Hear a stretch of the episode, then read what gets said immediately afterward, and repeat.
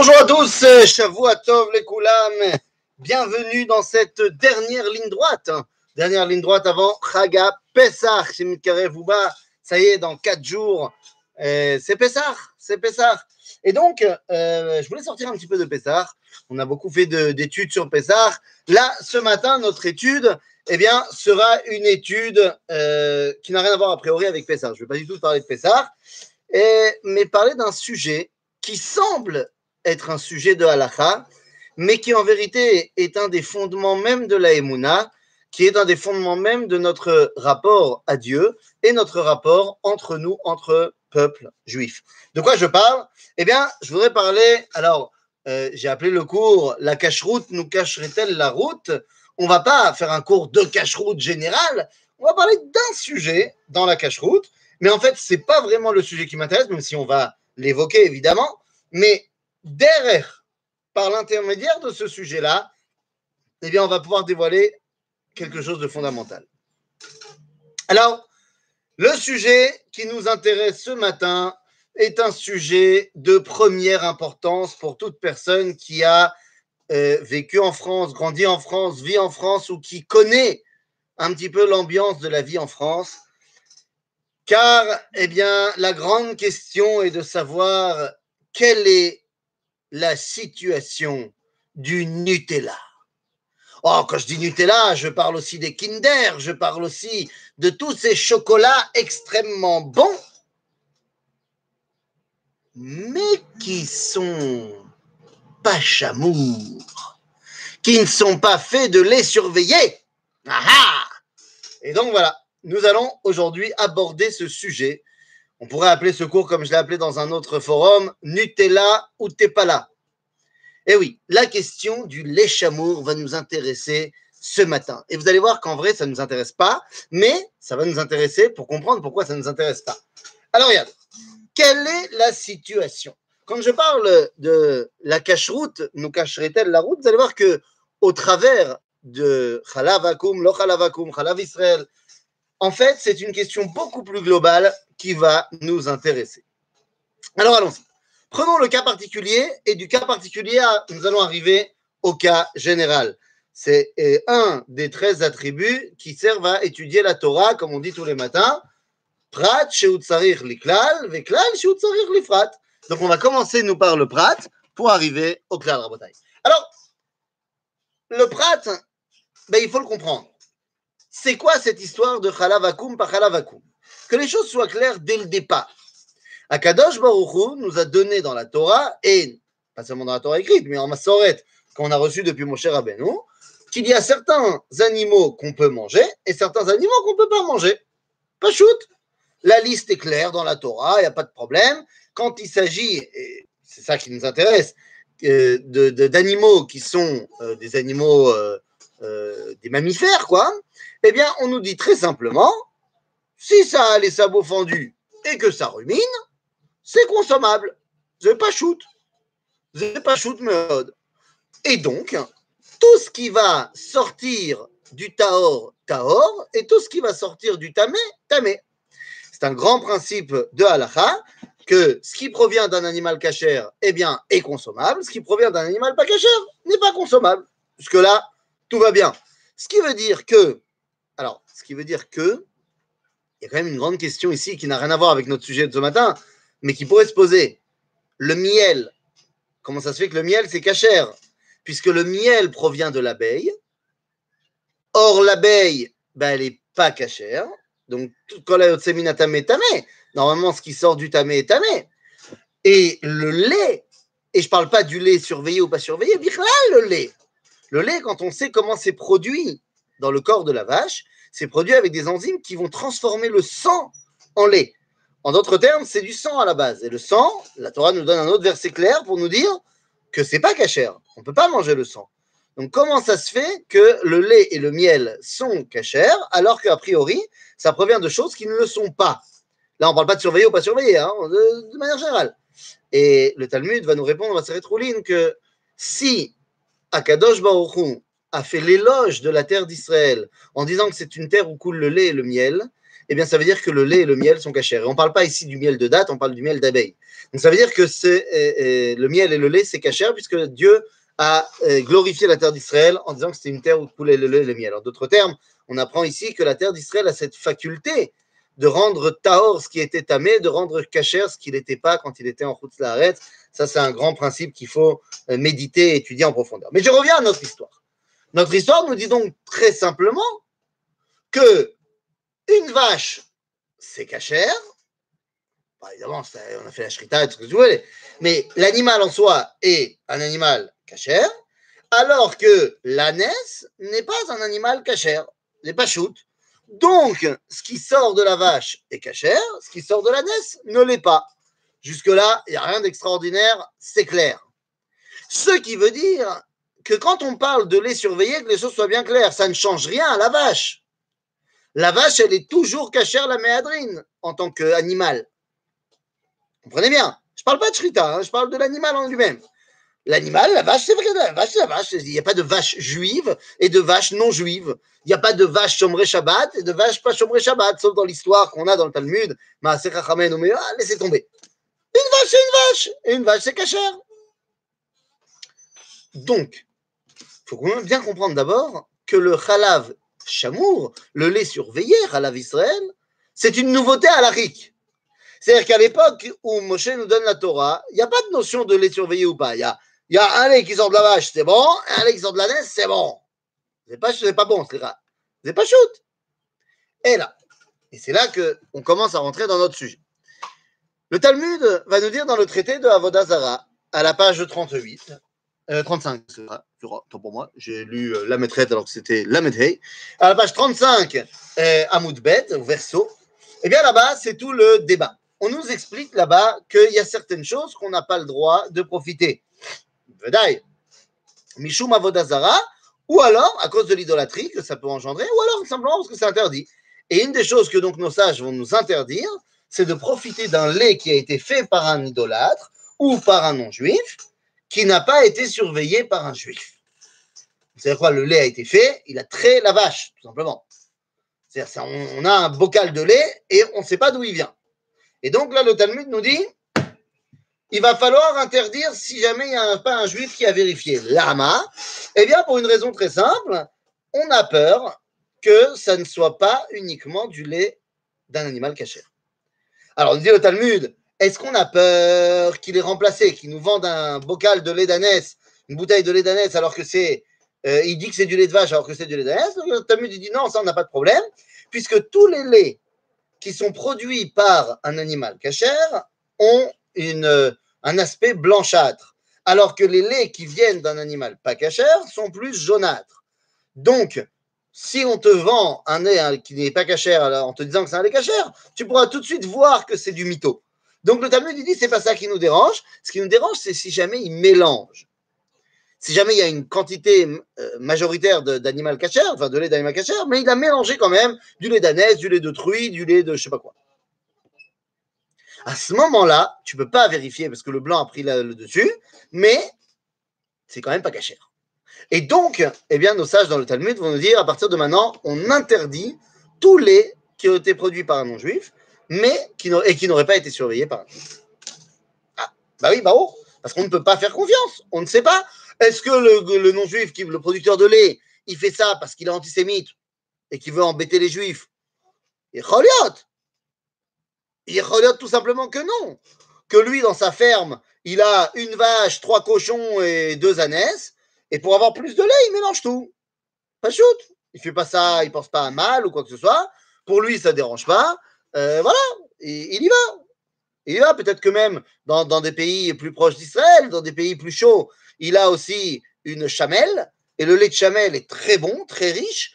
Ben, il le mélange parce qu'il veut produire un lait d'une plus grande qualité, peut-être. Je ne sais pas. Je ne m'y connais pas vraiment en, lait de chamelle. Donc, c'est pas forcément de l'antisémitisme. Mais ça reste quand même interdit. Et donc, nos sages vont nous dire on n'a pas le droit, le lait de chamelle, enfin, le, le lait qui a été fait avec d'autres, enfin qui a été fait par un non-juif qu'on n'a pas vérifié, on n'a pas le droit. Mais euh, si vous voulez, l'explication du Talmud, elle est tout à fait compréhensible, tout à fait claire, tout à fait normale. Et c'est pour ça que pendant 1500 ans, eh bien, un lait qui n'était pas surveillé On appelle ça en français le lait chamour. Chalav Israël, c'est-à-dire un lait qui a été vu par un juif que c'est bel et bien du lait d'un animal cachère. Agave, euh, plus du lait de, chèvre que du lait de vache. C'est beaucoup plus tard qu'on a, démocratisé l'utilisation du lait de vache. À la base, on utilisait euh, pour la confection de lait plus du lait de chèvre que du lait de vache. Mais l'homme est Donc, tout à fait compréhensible, l'interdit qui a été mis en place par nos sages, bah, parce qu'on ne peut pas faire confiance, on ne peut pas savoir.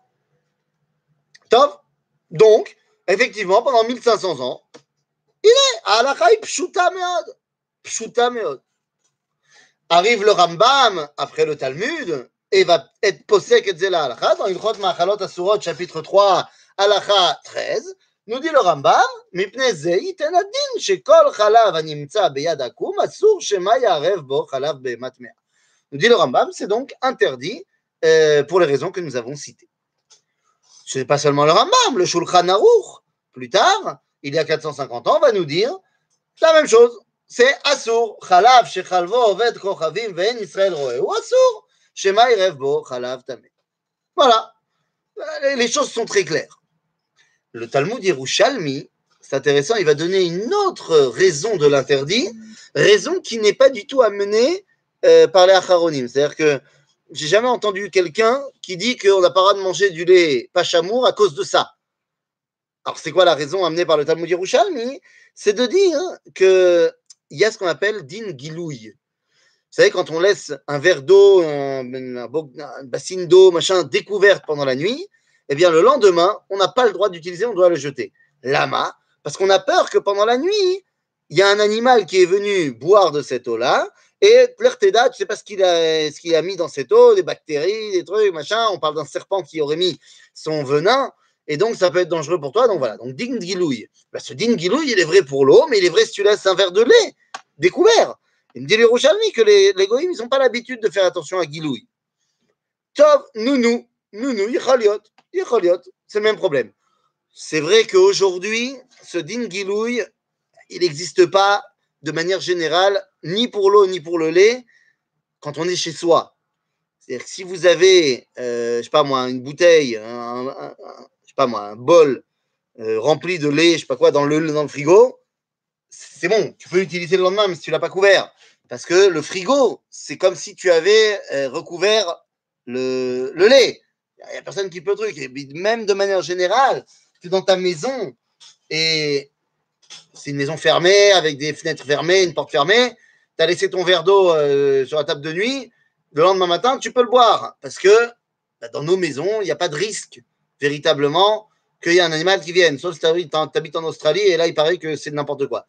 Mais enfin bon, tout ça pour dire que bah, pendant des années, la halakha était très claire, c'est interdit, c'est interdit, point, on n'en parle plus. On comprend tout à fait l'interdit, zéro, ça s'arrête là. Et puis tout d'un coup, arrivent les rabbinim de nos générations. Et les rabbinim de nos générations, vont nous dire pas mal de choses différentes. Et il faut bien essayer de comprendre de quoi il s'agit. Tout d'abord, pour ce qui est du halavaku, le rite base, dans Sheelot ou Tshuvot à rite base, au Siman Ain Hei, nous dit la chose suivante. Le prix Hadash a écrit la même chose à Gav, donc les commentateurs de la halacha. Je cite לא הייתה גזירה כללית על חלב עקום, אלא שגזרו שמא עירב חלב טמא. לכן כאשר אינו חשש כזה, כי לא מצוי חלב טמא, לא יהיה איסור.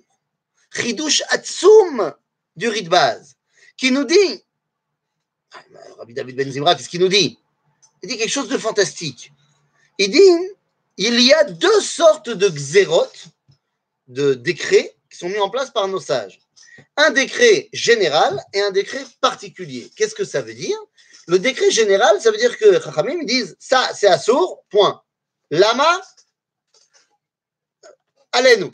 C'est-à-dire qu'il n'est pas euh, déterminé dans le psac, dans le décret, pourquoi véritablement ils ont interdit? Ou alors ils peuvent donner deux, trois raisons, mais dire mais il y a d'autres raisons, on interdit. Mais s'il y a un décret qui est fait pour une raison spécifique et on nous donne quelle est la raison spécifique, Eh bien, dit le base, bah alors si la raison tombe, bah le décret tombe. C'est une différence entre une xéra klalit et une xéra pratit. Ou alors, on pourrait dire la différence entre une takana et une xéra. Et effectivement, il y a des takanot de Chazal qu'on n'a pas le droit d'annuler, même si on a l'impression qu'elles ne servent plus à rien, parce que pour annuler une takana, il faut avoir un Sanhedrin qui serait plus grand euh, que le Sanhedrin qui a mis en place la takana. Alors qu'une xéra, et là on parle d'une xéra pratite, eh bien s'il n'y a plus la raison de la xéra, a priori il n'y a plus la xéra. Ça c'est un chidouche incroyable du rite base qui va permettre à, à la révolution halachique que va mener Rabbi Moshe Feinstein. Rabbi Moshe Feinstein, sans aucun doute, l'un des plus grands, euh, l'un des plus grands chacham, le grand posek halacha euh, de notre génération, j'allais dire, la génération précédente, il est parti, je crois, il y a une vingtaine d'années. Et Moshe Feinstein nous dit la chose suivante. Suivant le éther du rite base, il nous dit Sheba Companies. Et par rapport au lait des grandes entreprises, eh bien, nous dit le Rabbi Moshe Feinstein, במדינתנו אשר יש פיקוח הממשלה, ואם יעברו חלב, יערבבו חלב בהמת טמאה, יענשו וגם יסגירו את העסק שלהם, שלכן ודאי הם מפחדים מלערב. יש טעם גדול להתיר אף בלא שיטת הפרי חדש, משום דעיקר דידיעה ברורה וכראייה ממש. Le M. Feinstein la chose suivante. Parle des États-Unis, mais c'est vrai en Europe, c'est vrai dans les pays industrialisés où il y a une surveillance de l'État et des règles d'hygiène alimentaire strictes. Donc évidemment, ce que je dis ne va pas marcher pour la Chine. Hein. on a vu ce qui se passe à Wuhan. Euh, les amis, ils se bouffent de la chauve-souris, Bessimcha Rabat. Je ne pense pas qu'il euh, y ait Mistrad à Briout, euh, le ministère de l'hygiène de la Chine, qui disent quoi que ce soit dans les marchés là-bas. Donc, évidemment que ça ne marche pas, le éther de Moshe Feinstein, dans euh, je sais pas, tu vas dans des pays euh, aucun rapport, où il n'y a aucune surveillance, ça ne marchera pas. Ou alors, si tu vas chez le petit producteur euh, en Haute-Savoie, ça ne marchera pas non plus. On te parle des, des, laits qui sont produits par les grandes entreprises. Et le dire à Moshe Feinstein, si cette entreprise, elle te dit c'est rouge 100% lait de vache, eh bien, dans la mesure où eh l'entreprise n'a aucun intérêt de mélanger parce qu'elle sait que si elle mélange et qu'elle se fait choper, non seulement elle va avoir une amende, en plus elle va se faire fermer, et puis il y aura un shaming sur Internet, un truc de malade, et elle va perdre tout. Elle n'a aucun intérêt de le faire. Et donc,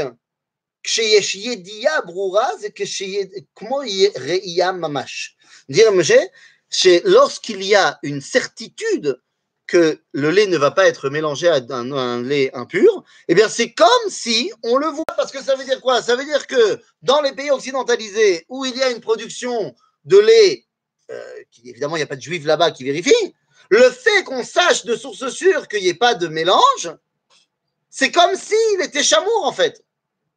Donc retenir à M. Feinstein, le lait pas chamour, en fait il est chameau. C'est fantastique et qu'on vienne pas me dire non mais Reb Moshe Feinstein il a dit ça mais, euh, mais, lui-même ne le prenait pas. Mais je m'en fiche. Il fait ce qu'il veut bonhomme. Je peux t'assurer que si jamais on lui amène un lait pachamour et qu'on lui dit Arabe, vous avez dit que c'était permis. C'est sûr que c'est permis. Vous, vous pourriez le manger, vous pourriez le boire. S'il est dans cette situation-là, il est évident qu'il boira parce qu'il a permis pour les autres, donc c'est permis. Le fait que chez lui, à la maison, il a envie de faire euh, plus pour lui, il fait ce qu'il veut. Il fait ce qu'il veut, et c'est vrai, et ce que je dis là maintenant, est vrai pour toutes les lois de la cache-route. Tu veux prendre sur toi une cache-route X ou Y. Ça, ça vaut pour la viande également. Hein. Tu veux prendre sur toi une cache-route X ou Y. La cavote, fais que grand bien te fasse. Mais en aucun cas, tu peux dire d'une autre cache-route qu'elle n'est pas cachère sauf si tu sais qu'elle n'est pas cachère. C'est un autre problème. Vous comprenez que c'est exactement le même truc que quelqu'un qui dit cacheroute rabanout, c'est pas cachère. Moi, je prends que méadrine. Tu prends que méadrine kolakavod lecha. Mais si tu me dis que cacheroute rabanout, c'est pas cachère, tu es en train de dire que le Rav Shlomo Amar Shlita et le Rav Stern Shlita, grand rabbin de Jérusalem pour Jérusalem, eh bien, font fauter tout le peuple juif en donnant euh, les théodotes cacheroute aux différents restaurants. C'est eux les rabbinim, les rabbinim, les grands rabbins de Jérusalem, le Rav Shlomo Amar, ancien grand rabbin d'Israël. C'est un mec qui connaît pas la halakha. Et il te dit c'est cachère. Alors toi tu dis non, moi je sais mieux, c'est pas cachère. Non, c'est. Vous allez me dire, ah, il mangeait pas là-bas. D'abord, t'en sais rien. Et moi, je tiens de source sûre. Alors, j'étais pas là-bas, évidemment, mais je le tiens de mon rave qui le tient, je le tiens donc du Rav Cherki, euh, qui le tenait d'un homme qui a vécu la, scène, que lorsque Rabbi Shalom Messas, Rabbi Shalom, était le grand rabbin de Jérusalem, un jour il a été euh, euh, dans, une, dans, un restaurant, je sais pas pour X raisons, pas pour manger, mais pour X raisons, mais il a eu un petit creux, il a commandé un truc. Et il y a un de ses conseillers qui a dit Rabbi, il faut pas manger ici, c'est l'omachou. C'est pas la folie. Et Rabbi Shalom il a dit Comment? Il y a un problème ici? Donnez-moi la théouda tout de suite. Et donc euh, le patron du restaurant était, choqué. Il dit Mais non, mais nous on fait très bien, qu'est-ce qui se passe? Il lui a amené la théouda, il a montré à son, associé, enfin son, son, son rosaire, celui qui était là, qui lui a dit euh, C'est peut-être pas bien. Il a dit Regarde qui a signé en bas que c'était cachère. Il a marqué Rabbi Shalom Messas. Moi j'ai dit que c'était cachère et je ne vais pas manger ici. Et il a mangé. Donc ce qu'il fait à la maison, c'est son problème et ça ne me regarde pas. Mais il est évident que s'il a dit que c'était caché, c'est caché. Donc Rabbi Moshe Feinstein te dit quelque chose de fantastique. Il te dit, ben voilà, batal tam, batal xera. Il n'y a plus de tam à xera. Puisque maintenant, on sait, en France, aux États-Unis, dans les pays où il y a ce genre de vérification, boum, on sait que, d'autre part, il y a un nouveau éther enfin une autre, c'est un autre séif quoi, qui a été rajouté plus tard, de dire, en plus maintenant il y a des caméras partout. Or, même si tu peux pas aller tout de suite sur Internet, mais dans un procès, tu peux demander à vérifier les caméras, et donc c'est une preuve encore plus évidente que les mecs ils ont mélangé ou pas mélangé. Donc comme ils savent qu'ils sont filmés, ben, ils vont pas mélanger. Donc tout ça pour dire que Yedia, Ikereia. Donc, ben, d'après le éther incroyable de Raymond Feinstein, c'est bon, c'est moutard. Le Kinder Bueno, moutard d'après cela. Je parle évidemment pas de tous les autres euh, ingrédients qui sont dedans. Là, pour l'instant, je ne me concentre que sur le lait. Donc, a priori, Nutella, c'est bon? A priori. Je voudrais aller encore un peu plus loin sur ce a priori. Ben oui, parce que va arriver Arav Tzvi Pessar Frank. Arav Tzvi Pessar Frank, Sheelot Utshuvot Har Tzvi, qui était le grand rabbin de Jérusalem, donc là aussi pas un petit joueur, nous dit le Chacham Tzvi, Arav Tzvi, Arav Tzvi Bessar Frank, nous dit la chose suivante. Xerat Chazal, le décret de nos sages, לא הייתה אלא על החלב, ולא על המוצרים המופק מהחלב כגון אבקת חלב. חידוש incroyable, incroyable. Alors là, alors là, alors là, laisse tomber. Parce que oui, mes amis, vous savez qu'en Israël, il n'y a pas de halavakum En Israël, ça n'existe pas. Tu ne peux pas trouver du halav pas surveillé tout Khalav qui est en Israël et qui a un Hercher de la Rabbanout est forcément surveillé. Ah non, c'est des supra-religieux euh, en Israël. Alors vous allez me dire, mais n'importe quoi, on trouve du Nutella, on trouve du Mars, on trouve des Agendas. Attention, toutes ces choses-là ne sont pas du lait. Tous ces produits-là sont, sont produits formés avec de la poudre de lait. Ce qu'on appelle en hébreu Afkat Khalav. Et c'est effectivement Afkat Khalav Nochi. C'est la poudre de lait dans le lait qui n'a pas été surveillé. Mais nous dit le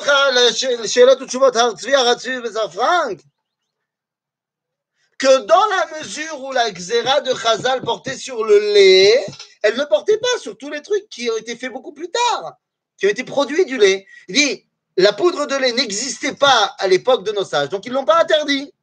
Donc puisque ça n'a pas été interdit par nos sages, il n'y a même pas de besoin de le permettre c'est permis parce que la Torah, a dit qu'une vache, c'est permis, point. Comprenez? C'est-à-dire qu'il n'y a même pas de dimension de c'était interdit, il faut le permettre. D'autre part, et ça, c'est une, chose qu'on sait aujourd'hui, que la poudre de lait n'est faite dans le monde entier que à partir du lait de vache.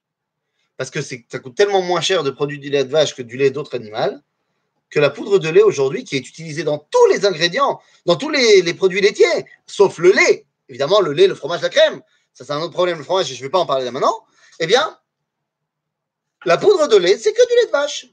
Donc tous ces, ces, ces, friandises, machin, qui sont faits avec de la poudre de lait, Vous avez ça derrière Encore une fois, je parle du lait aujourd'hui. Je ne parle pas s'il y a d'autres ingrédients qui ne sont pas cachers.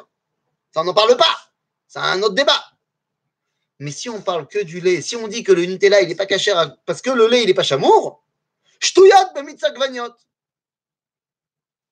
Ah, c'est ce que va dire également le Rav Yosef.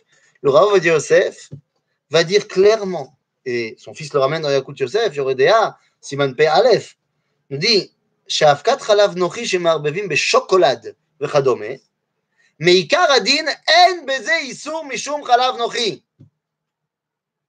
Voilà, nous dit Rodia, ce n'est pas interdit. Et il dit, bon, ce serait bien que les gens ne prennent pas, mais c'est-à-dire, ça c'est. Encore une fois, Zbyszek, tu fais ce que tu veux, mais ce n'est pas interdit.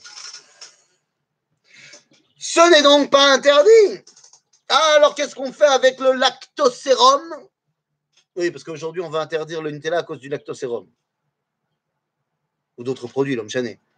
Alors, lactosérum dans la Gemara s'appelle mechalav. Et c'est lorsqu'on fait du fromage et qu'on presse donc euh, le, le, le, bazar, il y a de l'eau qui coule. Et la question, c'est de savoir est-ce que cette eau qui coule de la pression qu'on met sur le fromage en devenir, est-ce que dino maim, est-ce que ça s'appelle pour nous de l'eau, d'après la halakha, ou est-ce que ça s'appelle déjà du fromage? Si c'est du fromage, alors il faut une surveillance continue tout le temps comme le fromage. Si c'est que de l'eau, alors toutes les traces de lait, de fromage qu'il y a pas dedans, c'est batel veshishim. Et la Gemara reste teiko, reste en machloket là-dessus. Et donc la halakha, c'est que chaque communauté euh, fait comme elle le pense. Et c'est ça qui rend la chose tellement absurde pour le consommateur. Parce que dans des pays où pendant 30 ans le lactosérum, ils ont été possèques que c'était moutard, tout d'un coup, parce qu'il y a un rave qui est arrivé qui est un peu marmire, alors il a dit tout d'un coup, moi je dis que c'est assourd. On n'a pas le droit de faire ce genre de choses. Pourquoi, pourquoi tu fais ça au, public? Pourquoi, pourquoi? C'est pour ça que, encore une fois, et je le répète, tu veux faire chez toi quelque chose, pas de problème. C'est très bien. Mais viens pas dire aux autres que c'est à source qu'ils font. La liste du Rav Wolf, Gamour. Zebeseder Gamour. Le Rav Wolf, jusqu'à preuve du contraire, est un homme qui est Shamaim, un Rav sérieux. Et donc, ça ne veut rien dire c'est cachère pour les EI ou c'est cachère pour les gens qui ne sont pas très religieux. Ça, c'est une stupidité halachique fantastique. Oh, cachère, oh lo, cachère. Vous n'avez pas shoot. Ou c'est cachère ou ça n'est pas. Donc de dire non, mais c'est cachère pour un certain style de juif, c'est assourd. J'avoue où est-ce que je veux en venir? Vous savez, chez les Chabad, c'est complètement interdit le lait, chamour, le lait pas chamour. Pourquoi? Parce que le rabbi Arayatz, le beau-père du rabbi de Lubavitch, avait dit, euh, dans Sharia al Minag, nous dit Geder Aïsour, Shachalav Nirlav Bli, Shiraou Yehudi, Yore Bordat. Veugam, c'est le gros truc des Chabad, ils disent Gam Mevis Fekot Ba'emuna, Metamtem et Aleph.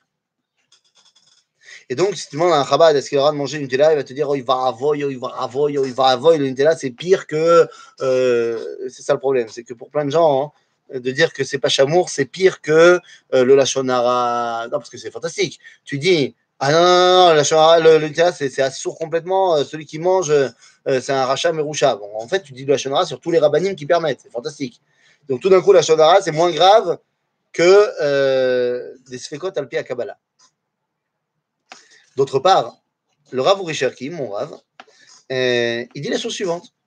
Il dit, on lui a demandé, est-ce que c'est vrai que manger du khalav akoum, ça amène des sfekot dans la emuna Il a dit, l'eau.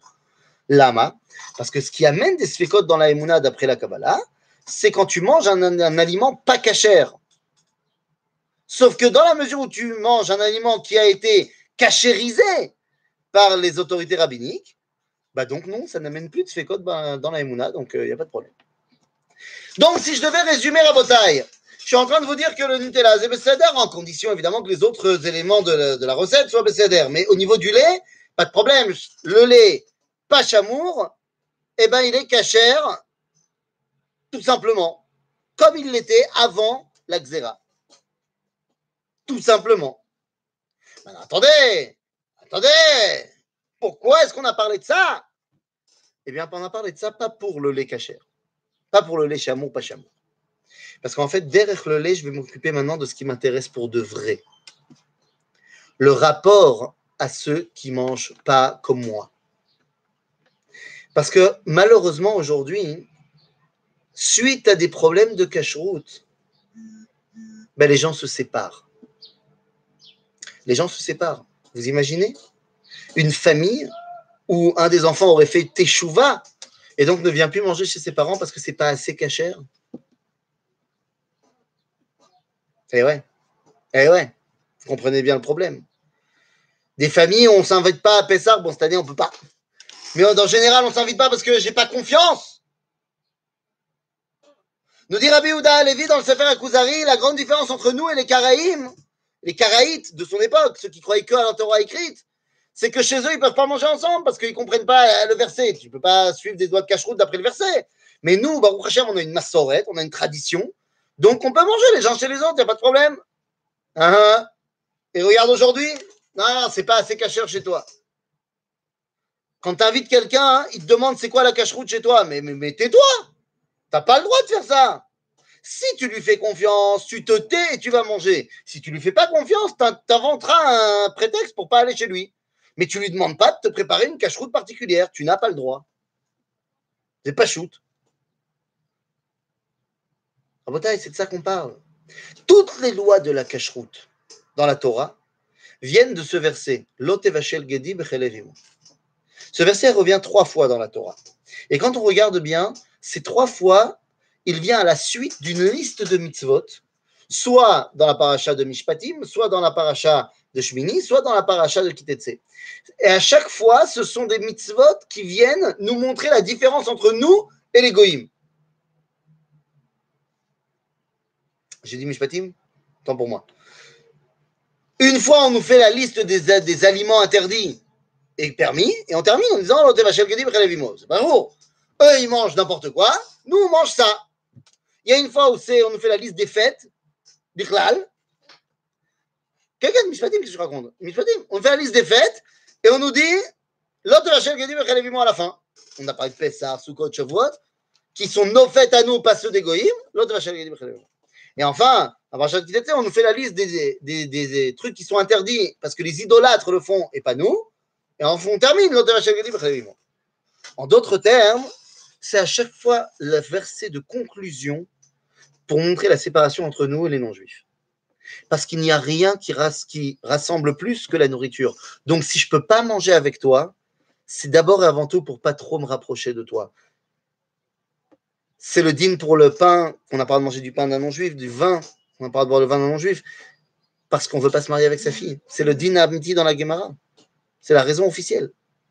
Et pas pour des raisons de sanctification, tout ça, machin. Parce qu'il n'y a rien qui rassemble plus les gens que la nourriture. Donc les lois de cacheroute sont avant tout là pour nous séparer d'égoïmes, mais pour nous rattacher les uns les autres. Et si maintenant, à cause de ta cacheroute, tu te sépares du reste de ta famille, du peuple juif, eh bien, Béhémet, ta cache-route te cache la route. Comme disait Manitou, la phrase n'est pas de moi, évidemment. Donc la question n'est pas de dire maintenant, oh, attends, s'il y a des parents qui mangent des huîtres, alors euh, pour le, Shalom Baït, euh, je vais manger avec eux Ah non, ben Personne n'a permis de manger quelque chose d'interdit. Mais si quelque chose a été permis, ne serait-ce qu'avec une coula, avec une, permission d'un des rabbins, alors tu ne peux pas te détacher du reste du peuple juif. Toi, chez toi, tu mangeras pas. Ben, très bien. Mais il faut que tu comprennes que les lois de la cache-route sont là pour nous rattacher, nous rapprocher. Et il faudrait surtout pas que cette cache-route nous cache la route. Il en va de même pour la route qui nous amène à rentrer à la maison. Il faudrait surtout pas que la cache-route, même au niveau spirituel, pas que au niveau des aliments, nous fasse dire non mais tu peux pas, je peux pas venir en Israël parce que tu comprends en Israël il y a des problèmes de de il y a des problèmes de franchement t'as vu Tel Aviv et tout la Gay Pride machin. Personne t'a demandé d'aller à la Gay Pride? Personne t'a demandé aussi de rester chez toi et de pas montrer que tu es en désaccord avec tout ça mais en aucun cas parce qu'il y, aurait des problèmes en Israël ça te permet de ne pas prendre la route et ne viens pas te la jouer que tu as une cache-route ou deret shama. La cache-route est là pour nous montrer la route. Parce que Bezrat Hashem, cette route nous amène à rentrer tous à la maison. Amen. Kenny Ratson.